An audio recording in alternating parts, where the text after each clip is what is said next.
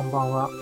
経済総合分析集法の木下圭一です。本日は鼓動と題しております。新年明けましておめでとうございます。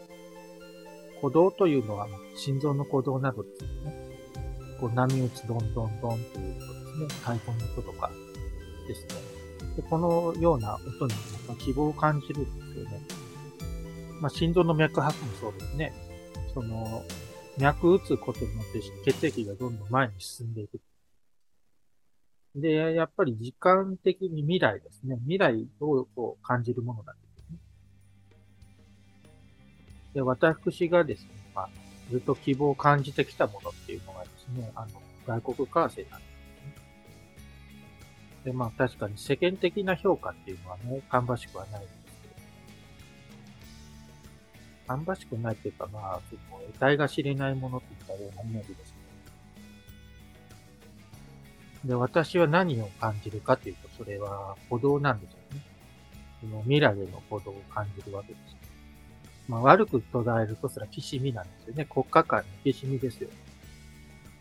貨幣レートがどんどん変わるというのは、こうバイオリンのなんだ、弦と弦が擦れ合うような、それでまあ響き合うでそこには鼓動を感じると、確かにその、擦れ合いによって崩れていくものもあるけれども、一方で生まれてくるものになるんだっていうことです。で、まあ、このことについて考えるために、まあ、まず有名な哲学書を読んでみようと思ったんですけど、まずその哲学書、それから宗教書ですね、有名なね、古典書を読んでみたんですけど、いまいち読めなかったんですよね。それで、例えがあるわけですよ。動きがあるんです。物を吊るしてね、動かしてみたらこうなりますよとか、あるいはその、実際にボイラーをこう炊いてみたらこうなりますよとかいう例えが出てくるんですよね。社会の例えとしても出てくる。あと、弓道も出てきますね。弓を引いて引きたっていう。その後、こう、弦が縮むと出ていくとかいう例えがありますよ。あと、電気工事もですね。この植物の動感の動きとして比喩にされがちだったんです。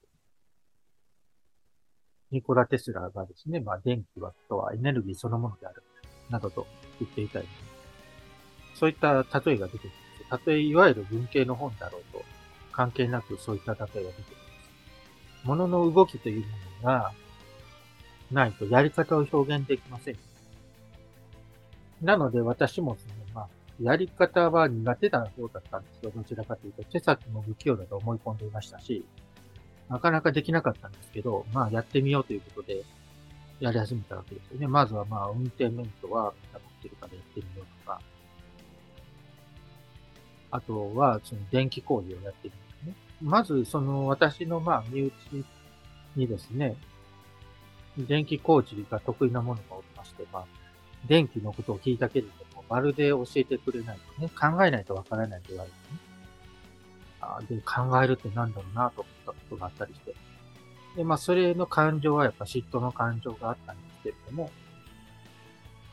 ただそれを乗り越えてやってみよう、ね。で、手先が不器用で、やっぱり電気工事をやるととても時間かかってしまうんですよね。40分もあればこれぐらいの工作余裕だろうと思ってやったらできないですよ。なので、いっぱい勉強しなきゃいけない。工夫についてね。あの、ケーブルの向き方、スリーブの被せ方とか、工具の使い方とか、そもそもどんな工具があったらいいかそういったノウハウを聞いて、で、自分で得得してやると。そのことで、その電気が、電気のね、電線を通って、こう、電子が流れていって、こう、エネルギーが伝わっていくっていうことがわかるわけですね。やってみたら。で、やっぱりね、この哲学書の解読率が上がりました。いわゆる難解だと言われている本は、その動きが出てくるんですよ、そういった。そういった動きというものを実際やってみることが必要なんですよ。あの、弓道のね、入門された方もおられましたよね。哲学者で弓と禅。オイゲン・ヘリエルさんですね。やってみようとされました。そんな風にやってみるといいことがあります。まあ確かにスキルを行使するのは、こう、使用人というね、あの、やらされる人という感覚はあると思うんですけども、あの、理解をするには、やっぱり基本ができていないとわからないです。で会社のオーナーであっても、その会社の基本スキルは得得されています。そうでないとイメージができないんですよ。その会社が何をやってるのか。なので、その、もしその、私もそうでしたけど、これはもっと評価されていいなというものへの自分自身へのまず理解を深めるには、あの、やってみたらいいかなと思います。もちろんやることには危険も伴うので、準備も必要です。共にやっていきましょう。ありがとうございます。今年もよろしくお願いいたします。ごきげんよう。